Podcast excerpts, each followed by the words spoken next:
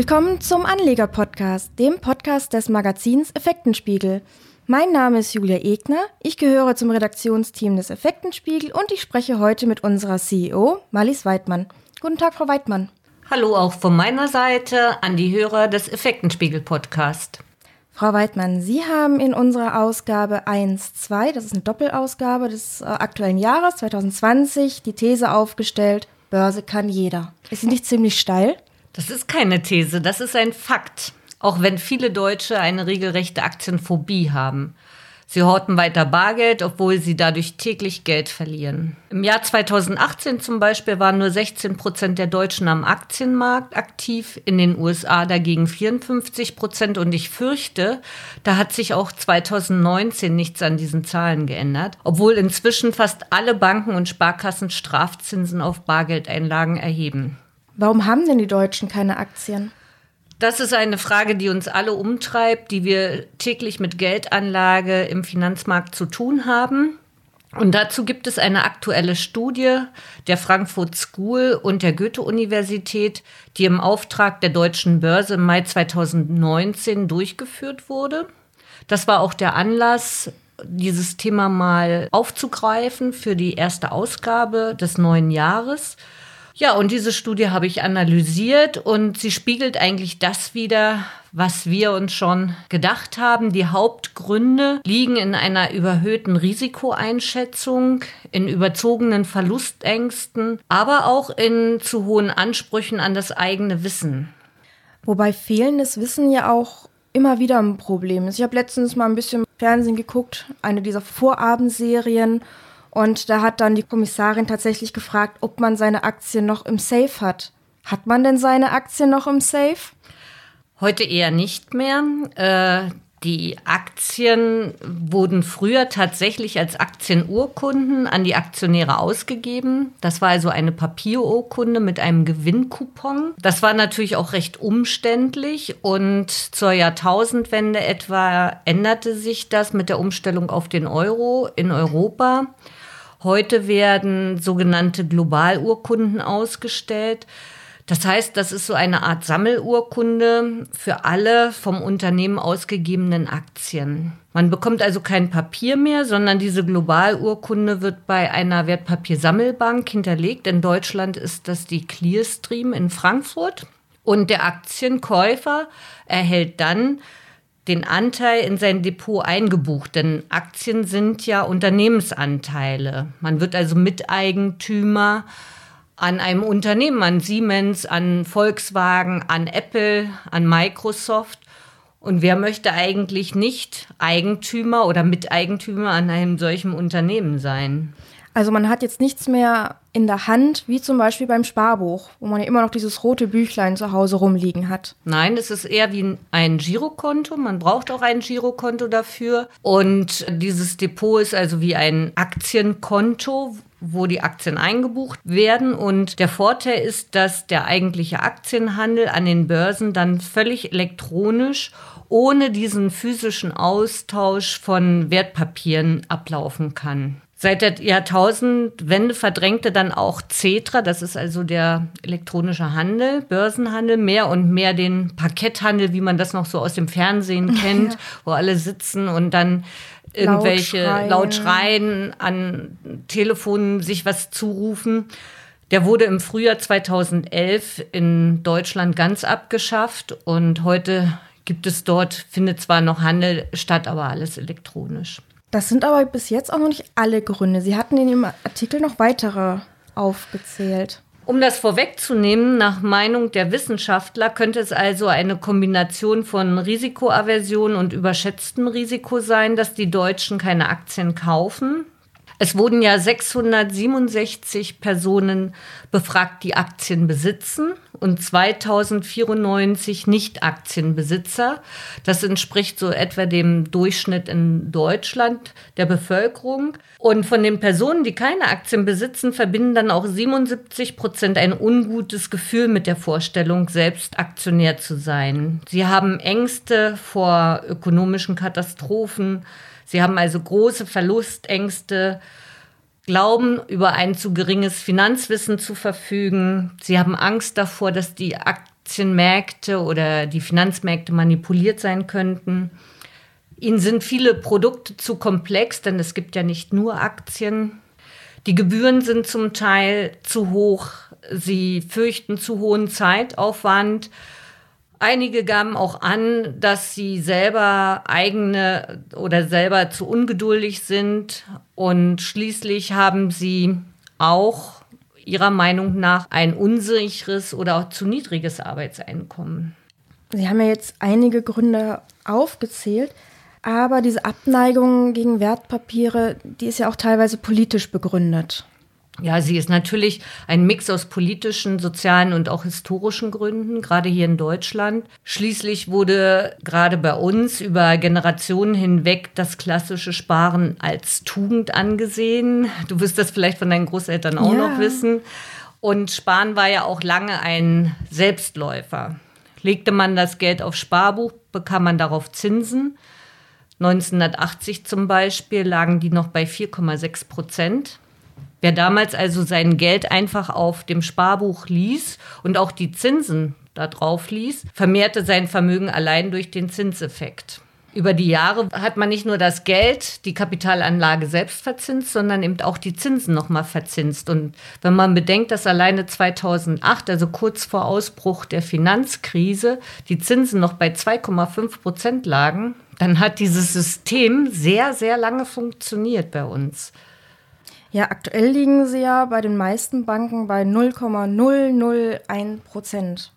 Wenn überhaupt. Wenn es überhaupt. gibt ja inzwischen, ähm, auch das hatten wir mal in einem Beitrag in unserem Anlegermagazin, dass 131 Banken und Sparkassen inzwischen schon Negativzinsen auf die Konten, auf die Spareinlagen ihrer Kunden erheben. Es trifft natürlich oft die Kunden mit größeren Einlagen, das lag zunächst mal bei 500.000 Euro, aber inzwischen hat man das schon im Schnitt auf 100.000 Euro abgesenkt. Und da hilft es auch nicht, äh, das auf mehrere Konten zu verteilen. Das zählt nicht. Und seit 2014 ist das also, hat sich hier die Welt geändert, denn da wurden zum ersten Mal Negativzinsen von den Zentralbanken eingeführt, die dann die Banken halt umgelegt haben auf die Kunden. Seit 2016 wurde das auf 0,4 Prozent erhöht. Inzwischen sind wir bei 0,5 Prozent. Aber was ist denn der Antrieb dahinter, diese Negativzinsen für die Banken zu geben? Das kam ja von der EZB. Richtig, da sind wir jetzt natürlich schon in der großen Volkswirtschaft. Die EZB wollte halt in der, oder in der Finanzkrise haben sich die Banken untereinander misstraut. Sie haben das Geld festgehalten. Sie haben keine Kredite mehr gegeben und die Europäische Zentralbank wollte einfach verhindern, dass das Geld gehortet wird. Es wollte es wieder in den Kreislauf bringen, zurückbringen, wollte die Wirtschaft ankurbeln, indem den Unternehmen Kredite gegeben werden für Investitionen und Forschung. Das hat ja als Wachstumstreiber auch funktioniert, bloß auf dem Rücken der Sparer. Natürlich, die Sparer werden quasi enteignet es hat zum Teil funktioniert und jetzt weiter zu denken, wie man das wieder zurückkurbeln will, glaube ich, ein ganz anderes Thema, was heute hier zu weit geht. Aber ähm, die Sparer entschulden eigentlich den Staat auf diese Art und Weise und sie werden enteignet. Und da sind wir bei dem politischen Faktor dass halt hier auch ein Bundesfinanzminister Olaf Scholz über Transaktionssteuer nachdenkt, die also eine reine Aktiensteuer werden soll. Er selbst favorisiert auch das Sparbuch, was natürlich der Aktienkultur nicht dienlich ist. Man wollte damals auch in der Finanzkrise den Spekulanten, den wirklichen Spekulanten, die Derivate handeln, die im Hochfrequenzhandel unterwegs sind, die Lehrgeschäfte machen, hier das Handwerk legen. Aber gerade die hat man natürlich nicht erwischt. Und Aktiensparer sind eben keine Spekulanten und keine Zocker. Und Aktien sind ja auch keine künstlich erschaffenen Finanzprodukte, sondern es sind Sachwerte, es sind Unternehmensanteile. Und das macht den Unterschied. Und dann fragt man sich natürlich schon manchmal, was die Politik sich dabei denkt. Denn Aktien verkörpern ja die ganze Wertschöpfungskette eines Unternehmens. Und wenn man es weiterdenkt, sogar die ganze Wertschöpfungskette und die Innovation einer Volkswirtschaft. Bei Aktien gibt es aber dennoch die Risiken, die da immer mit dabei sind. Zum Beispiel das Marktrisiko, also aus äh, Zins- und Konjunkturveränderungen oder eben diese politischen Ereignisse, die jetzt äh, Unternehmen betreffen. Natürlich, nichts ist mehr sicher, das wissen wir auch. Es gibt immer Risiken am Markt. Aber wer noch nie Aktien besessen hat oder Wertpapiere, weiß auch nicht, wie man sich vor Risiken schützt. Auch das hat im Übrigen diese Umfrage ergeben dass die meisten eben nicht wissen, wie man ein eigenes Portfolio auflegen kann und wie man sich schützen kann. Es gibt auch zahlreiche Studien, die belegen, dass halt die Rendite an die Anlagedauer gekoppelt ist und dass man Risiken damit aus dem Weg gehen kann, indem man die Anlagedauer erhöht. Wer zum Beispiel zwischen 1968 und 2017, egal zu welchem Zeitpunkt in dieser Zeitspanne einen Sparplan mit Aktien startete, der hatte im schlechtesten Fall nach 20 Jahren eine Rendite von 4,7 Prozent eingefahren. Im besten Fall sogar von 16,1 Prozent, macht dann einen Durchschnitt von 9 Prozent. Und das ist natürlich schon rasant. Und höher als die beste Verzinsung des Sparbuchs. Auf jeden Fall. Und damit ist also das Entwerfen einer eigenen Strategie auch kein Hexenwerk. Man muss ja nicht sofort die Direktanlage Aktie wählen. Man kann das ja auch über andere Anlagemöglichkeiten oder andere Anlageformen dann realisieren. Also Aktien und andere Anlageformen haben natürlich die Risiken, aber man darf nicht vergessen, auch das Sparbuch hat ein Risiko. Also zum einen, eine Bank kann insolvent gehen, je nachdem, bei welcher Bank man angelegt hat. Aber viel konkreter ist es ja mit der Teuerungsrate. Die Inflation, du willst jetzt auf das Thema Inflation hinaus. Ja, natürlich. Richtig, also die Inflation sollte man auf jeden Fall abfedern, indem man Geld anlegt. Wer jung ist zum Beispiel und über Jahrzehnte noch sparen kann, weil er viel Zeit hat, aber eben nicht so viel Geld zur Verfügung hat, kann das leicht machen, indem er in sparplanfähige Fonds investiert. Sparplanfähig heißt ja, dass man jeden Monat zum Beispiel einen gewissen Betrag zur Seite legt, anlegt. Genau, also das ist ja so wie der monatliche Sparbetrag fließt dann eben nicht ins Sparbuch wie früher, sondern er fließt in den Fonds.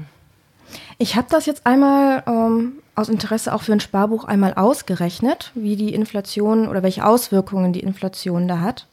Wenn man jetzt zum Beispiel 5000 Euro auf ein Sparbuch legt, bei aktuell 0,001 Prozent Verzinsung, dann hat man nach einem Jahr genau 5 Cent Verzinsung gekriegt, also ein Plus von 0,05 Euro.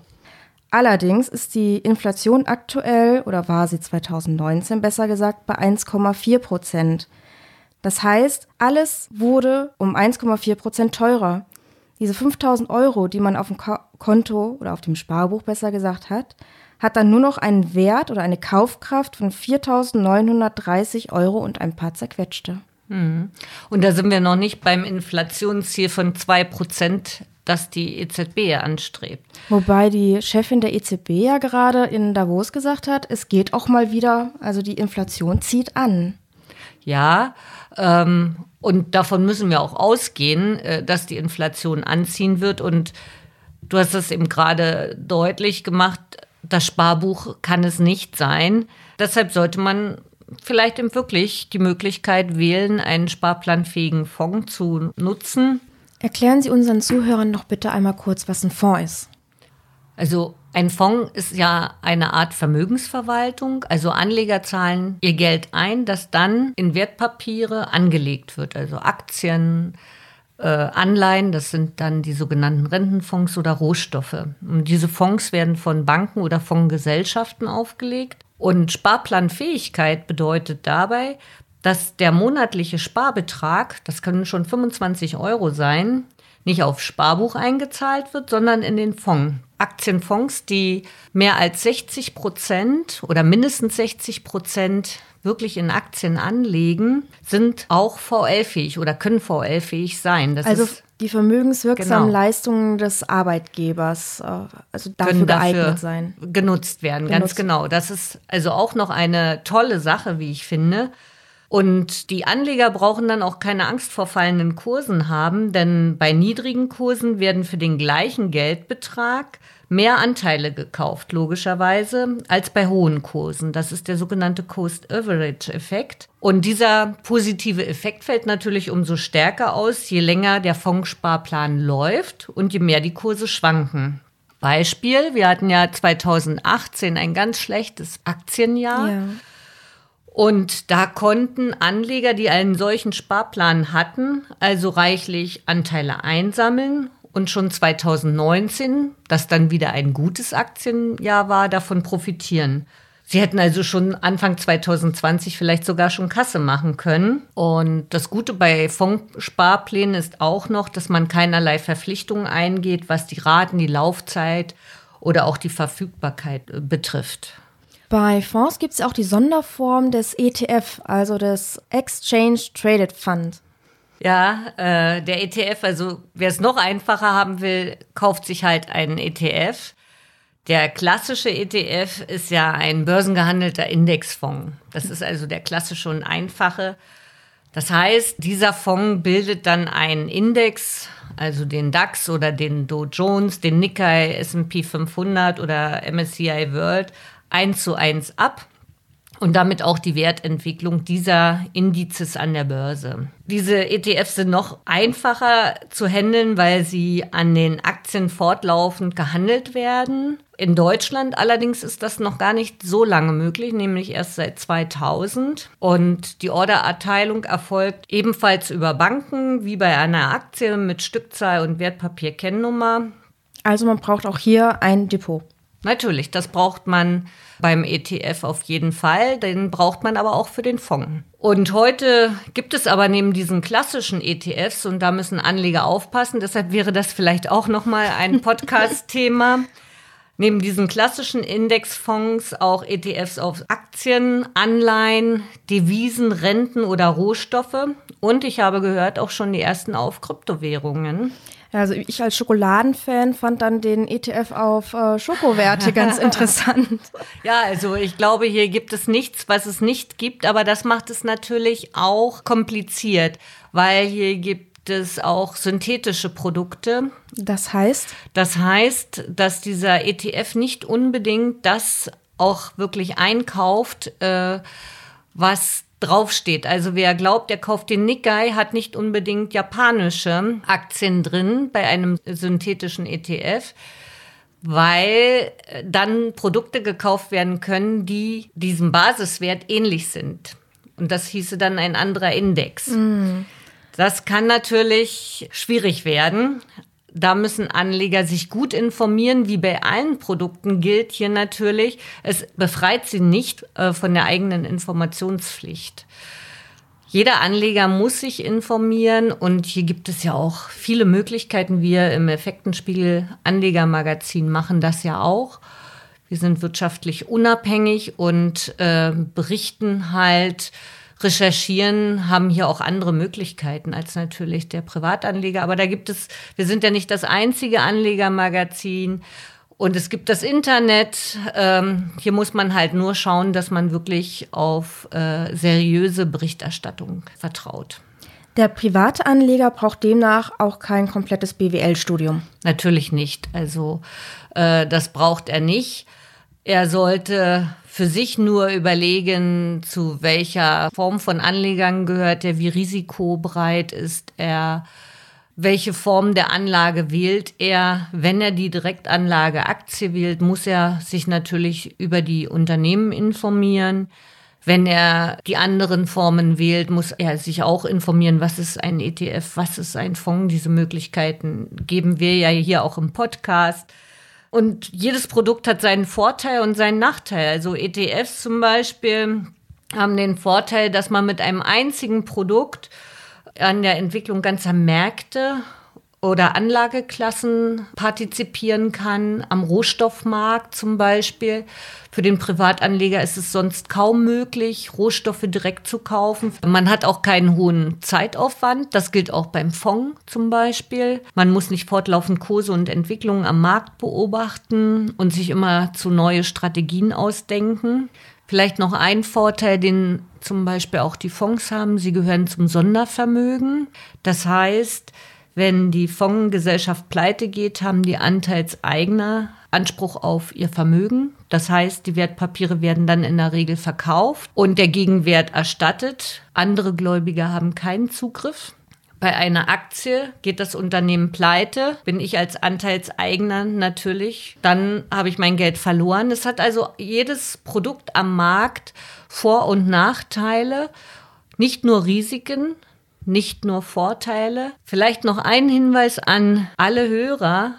Je höher die Versprechungen auf Rendite sind, desto vorsichtiger sollte man sein. Denn ein Risiko gibt es nie zum Nulltarif. Jeder will Geld verdienen am Markt. Und je höher das Renditeversprechen, desto höher ist auch das Risiko. Ich glaube, das war jetzt der perfekte Schlusssatz. Danke. Ja, ich hoffe, dass wir noch viele interessante Themen haben. Wir haben heute ja schon einige angerissen und uns diesbezüglich noch mal wieder hören. Definitiv.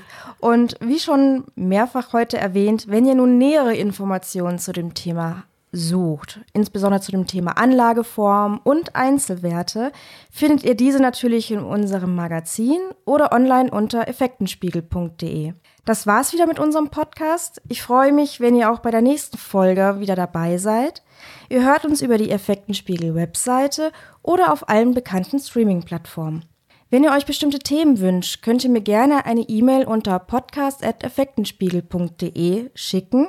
Wir greifen eure Themenvorschläge gerne in unserem Podcast auf. Für heute verabschiede ich mich und ich wünsche euch eine tolle, neue, spannende Woche. Tschüss. Tschüss auch von meiner Seite und bis bald.